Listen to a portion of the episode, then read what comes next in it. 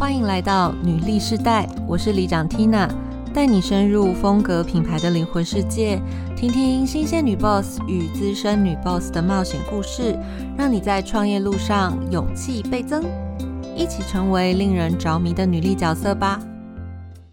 相信呢，各位听众朋友们最近一定经常在家下厨，厨艺大精进，跟家人一起共餐的时刻，相信我们都会特别在意食材的安全跟安心，兼顾营养跟美味，真的是挑战家庭主夫主妇们的创造力。五星级大厨不公开的美味秘密，一定是靠食材的新鲜风味来满足味蕾。所以今天呢，我们就要介绍一位最懂五谷杂粮的好朋友 Vivian 给大家聊聊传统米粮行的华丽转身，以及。进入食品产业，你该留意的几件事。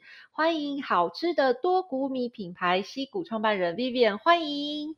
Hello，大家好，我是 Vivian，我是西谷的创办人。Vivian，我觉得很好奇，就是我看见你的那个介绍啊，你有特别提到一件事情，就是说，因为大部分人都觉得健康的食物不好吃，所以你真的很想要打破这个观念，告诉大家说。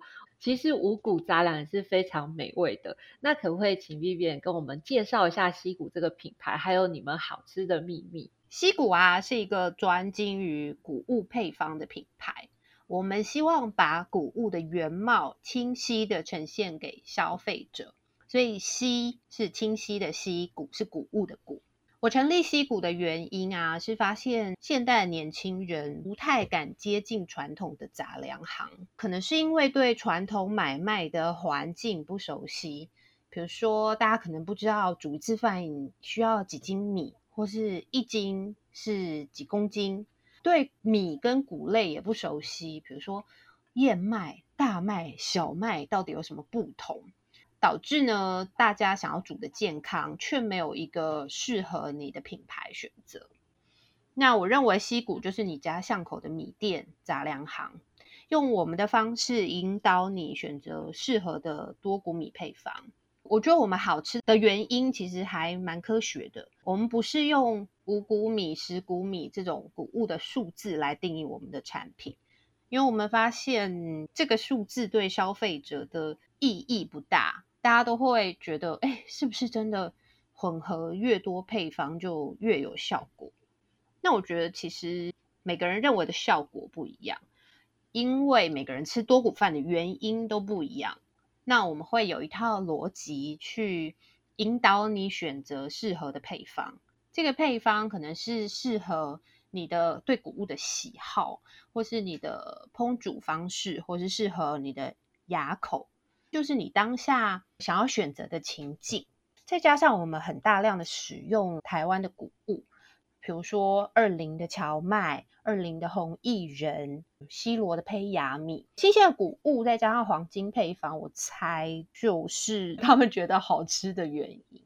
我以前在看架上的五谷米，我确实也是不知道五谷米跟十谷米这些有什么区别。对我来说，它都是健康的代名词，看不懂，对不对？对，而且。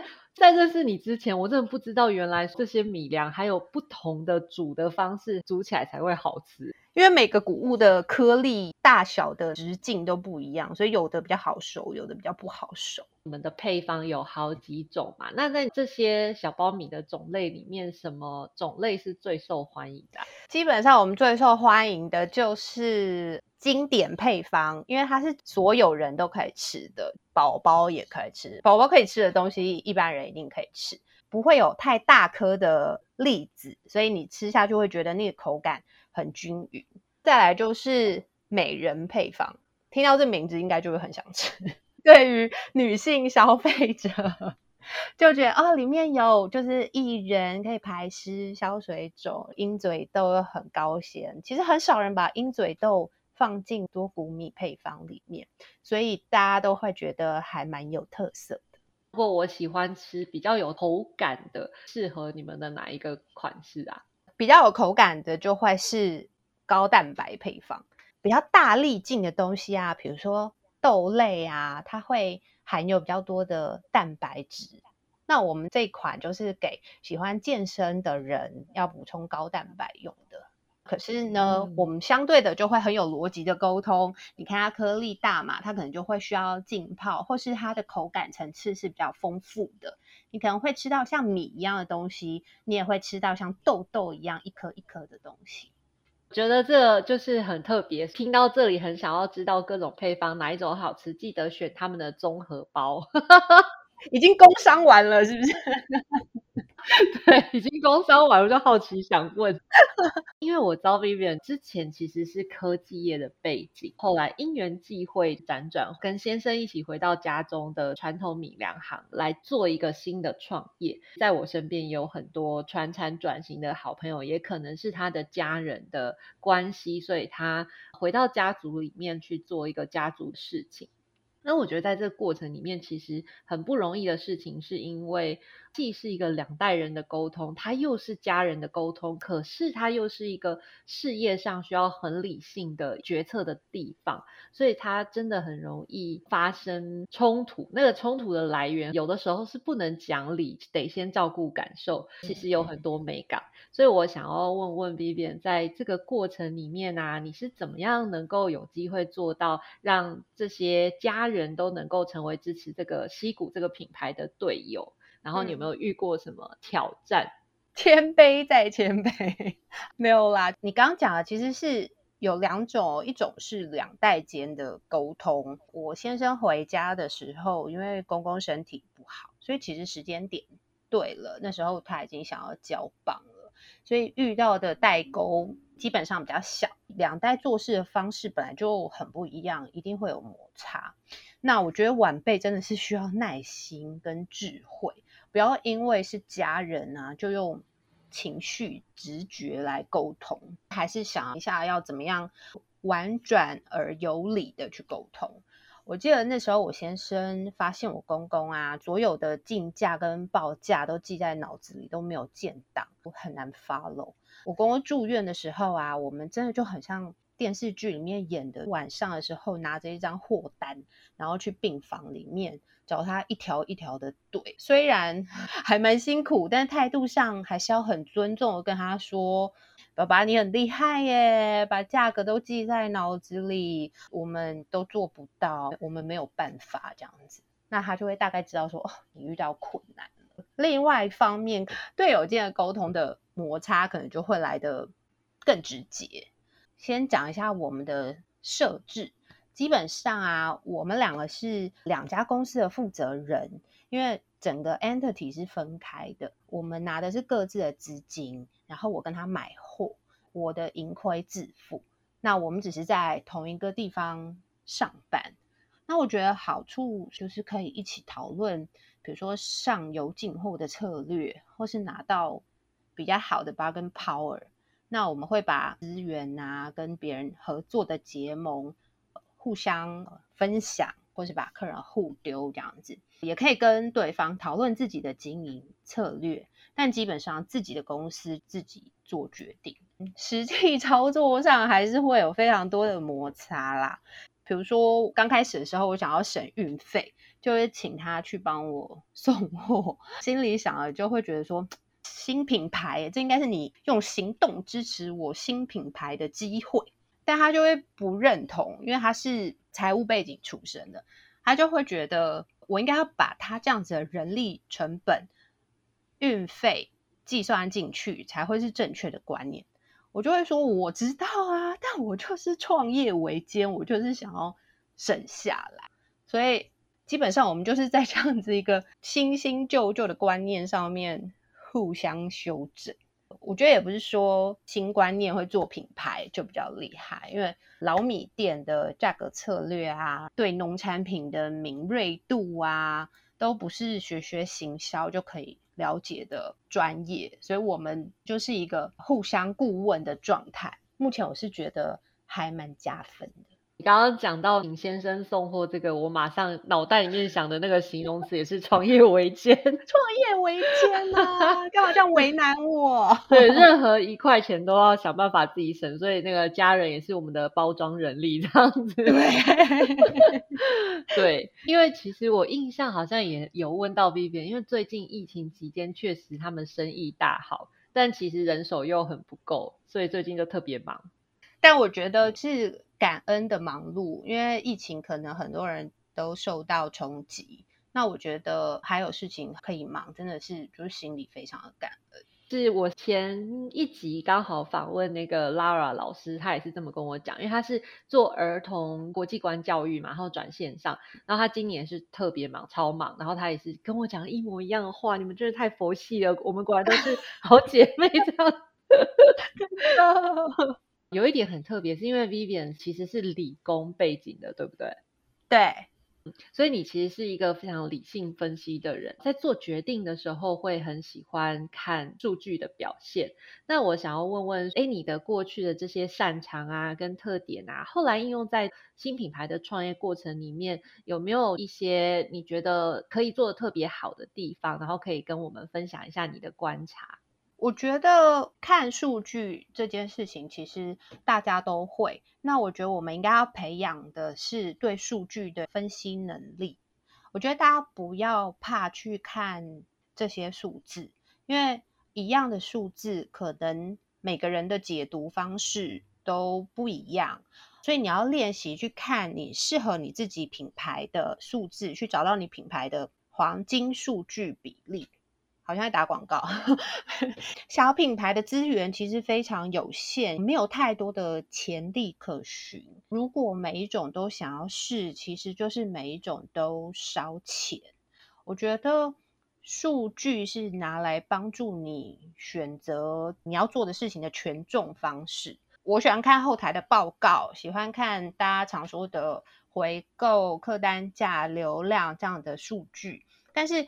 我解读数据的方式可能跟你解读、跟他解读的方式不一样，但我觉得要去培养自己的一套系统之后再操作。比如说你在做商品下广告的时候，这些数据才会真正的对你有所帮助。刚刚有提到说，哎，你会去看后台的很多数字啊，要培养自己的逻辑。那所以在你看见这些后台数字里面。有哪一个或两个对你来说是最关键？你绝对会去关心这个数字的变化。基本上还是电商大家很在意的流量回购。现在大家都是经营回头客嘛，所以回购对于电商来说其实是成本比较低的一个获取客人的方式。对于熟客的经营，我们还蛮在意的。这个回购代表着。除了对你的产品的肯定，再来就是你对客户的沟通是不是真的到点上？刚刚有说对客户沟通特别有效的方式，我觉得透明诚恳就是最基本但是最重要。比如说我客人会来问我糖尿病要吃什么谷物才有效。我没有办法推荐他任何东西，我只能跟他说，就是医生才有办法下的处方。我们不是专业，我们不是医生，我们没有办法告诉你。或是有人会问减肥要吃哪一个配方，我们会跟他说，基本上呢，我们的谷物都比白米呃来的高纤，膳食纤维比较多。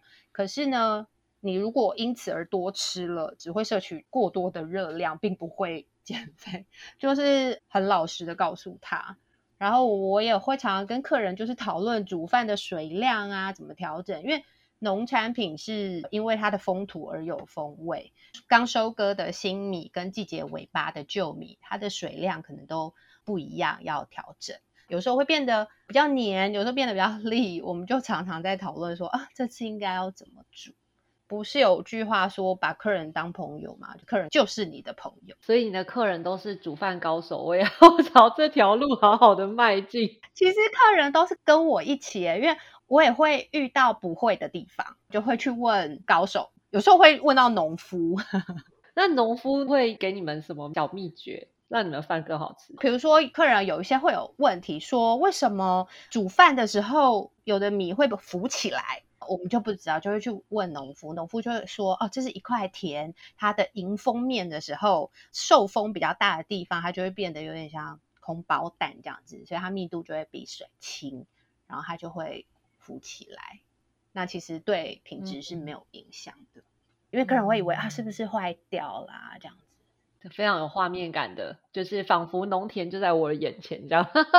然后我们都会一直关心哦，现在收割的状况怎么样啦？或是之前有一个面的厂商，他就会说我们最近出不了货，因为云林一直下雨，我们没办法晒面，要等等。对我们真的感觉就是整个台湾的。农产品的小缩影，这样看数据啊，是一个很理性分析的行为，但是它其实也只是给我们一个决策的依据，它是一个旁证。那有的时候计划赶不上变化，无论是外在的环境因素，或者是有些决策就不适合我们这个品牌，所以有时候会判断失准。我不知道 Vivian 在经营品牌的这两年的期间里面，你有没有交过什么学费？是你觉得就是重重要是需要跟大家分享然？后后来你用什么样的方式避免同样的问题再发生？其实我们每天都一直在学习新的东西，比如说现在疫情的量忽然进来，然后我们要安排我们的人力，出货慢了怎么跟客户沟通？要不要？停止让客人下单，这真的都是很多决策。那我觉得这条路上，我印象比较深刻的一件事情，就是刚开始创业的时候啊，我就会想要让客人在我的平台上面留久一点。那因为商品的本身吸引力还不够，所以也许会去找一些市场上比较热卖的产品来做搭配，当然也冲高营业额。那那时候我就找了一个在减糖市场上面还蛮热门的产品，他们也是传统的厂商，想要第一次跨境网络世界。那我就发现，哎，这不是 我想做的事吗？我就去找他们谈，说我可以帮你做网络，把 SEO 做好，让让所有在网络上面买的客人找到你这样子。但我觉得这件事情呢，第一个。那时候卖的很好，所以前期的营业额看起来很高。可是呢，经过数字观察，我们发现它冲淡了品牌的感受度。